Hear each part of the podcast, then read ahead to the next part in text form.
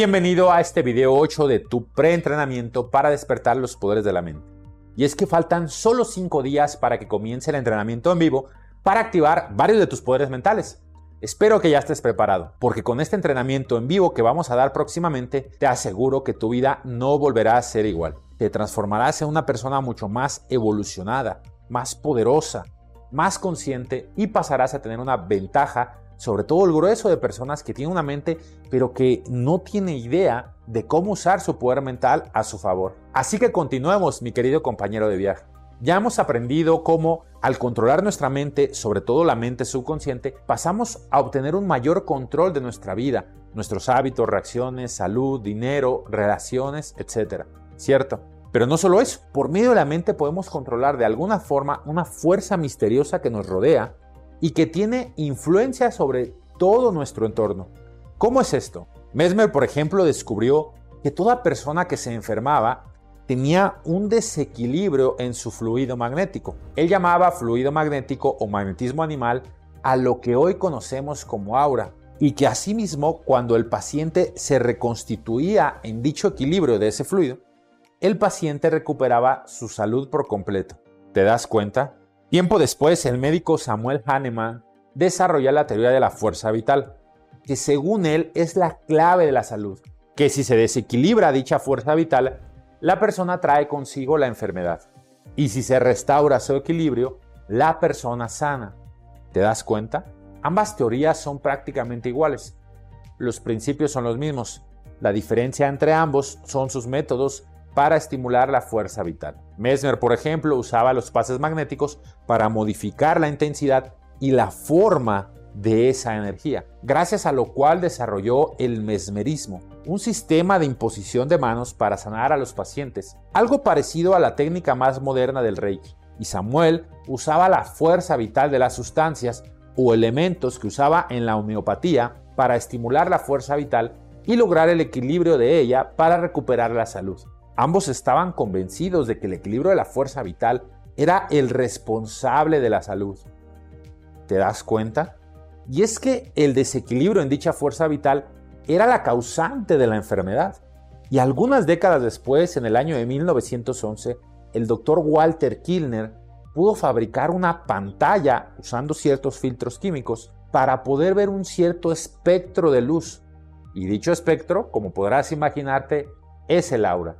Él pudo, gracias a esos filtros, percibir el aura y estudiar dicha energía en relación con la salud. En base en sus observaciones, se dio cuenta de que las personas sanas poseían una forma de aura particular y era semejante entre todas las otras personas sanas, mientras que las enfermas tenían irregularidades en el aura.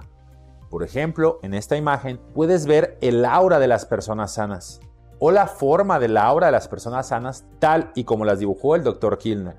En estas otras imágenes puedes ver los dibujos que hizo sobre el aura de las personas enfermas.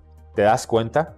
La forma del aura varía con la salud o con la enfermedad. Y es que de hecho, gracias a la observación del aura, el Dr. Kilner fue capaz de diagnosticar a múltiples pacientes de su enfermedad solo con observar la forma de su aura.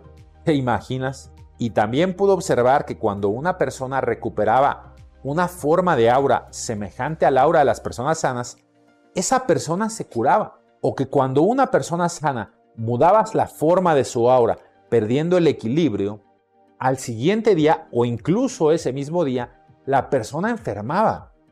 Algo muy interesante, ¿no crees? Como podrás darte cuenta, las observaciones del Dr. Kilner demostraron, al menos en gran medida, la relación que Mesmer y Hahnemann propusieron entre el aura y la salud. La salud viene como resultado de un equilibrio de esta fuerza vital uódica. Y la enfermedad, por el contrario, proviene de un desequilibrio de esta misma fuerza. Muy interesante, ¿no crees? Ahora voy a ponerte un breve video de un científico contemporáneo, el Dr. Bruce Lipton, quien habla también del aura, aunque él le llama el campo.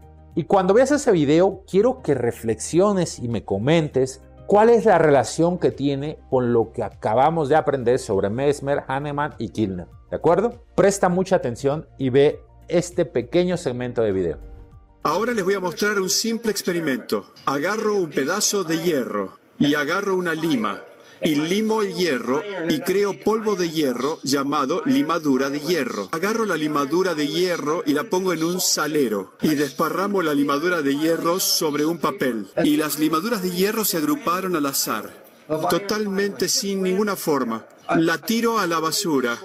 Desparramo más hierro. Se arma otro montón al azar de limadura de hierro. Cada vez que desparramos las limaduras de hierro, se agrupan al azar. Pero esta vez cambio el experimento. Antes de desparramar las limaduras de hierro, pongo un imán debajo del papel. Y entonces, esta vez, cuando desparramos las limaduras de hierro, vean lo que pasa. Ahora no está más al azar. Ahora hay un patrón. Y digo, ¿de dónde viene el patrón? Y la respuesta es, no vino de la limadura de hierro porque cuando las desparramé anteriormente no había patrón. El patrón viene del campo energético invisible, el campo magnético. O sea que materia más campo es igual a estructura. Así que diría, si yo, vamos a decir que no creo en la energía, en el campo invisible y digo, ¿de dónde viene el patrón? Bueno, un científico diría, si no creyera en el campo, el científico diría, Tal vez pudiera mirar adentro de la limadura de hierro y encontrar dónde está el patrón dentro de la limadura de hierro. Y pueden desarmar la limadura de hierro. ¿Encontrarán el patrón en el hierro? ¿Sí o no? No. El patrón no está en el hierro, el patrón está en el campo invisible. Por eso, si quieres entender esta nueva corriente, esto es de Albert Einstein. El campo es la única entidad gobernante de la partícula. Partícula es materia. El campo energético invisible le da forma al mundo físico. ¿Y por qué es esto importante? Porque como dije, si quiero encontrar qué causa al patrón, no me enfoco en las limaduras de hierro, me enfoco en el campo invisible. ¿Relevante? Si tengo un cáncer y el cáncer, las células son como limaduras de hierro. Y pregunto, ¿qué causa el cáncer? Y en el mundo de hoy, de la ciencia newtoniana, los científicos desarman la célula. Y digo, ¿dónde dentro de la célula está el patrón del cáncer? No está en la célula. El patrón del cáncer no está en la célula. El patrón del cáncer está en el campo energético invisible, alrededor de eso. Y de repente nos dice, si quieres entender la naturaleza de la enfermedad o la salud, no mires adentro de la célula.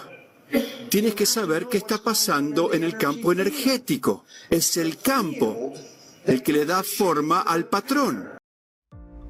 ¿Qué relación has visto? Toda, ¿verdad?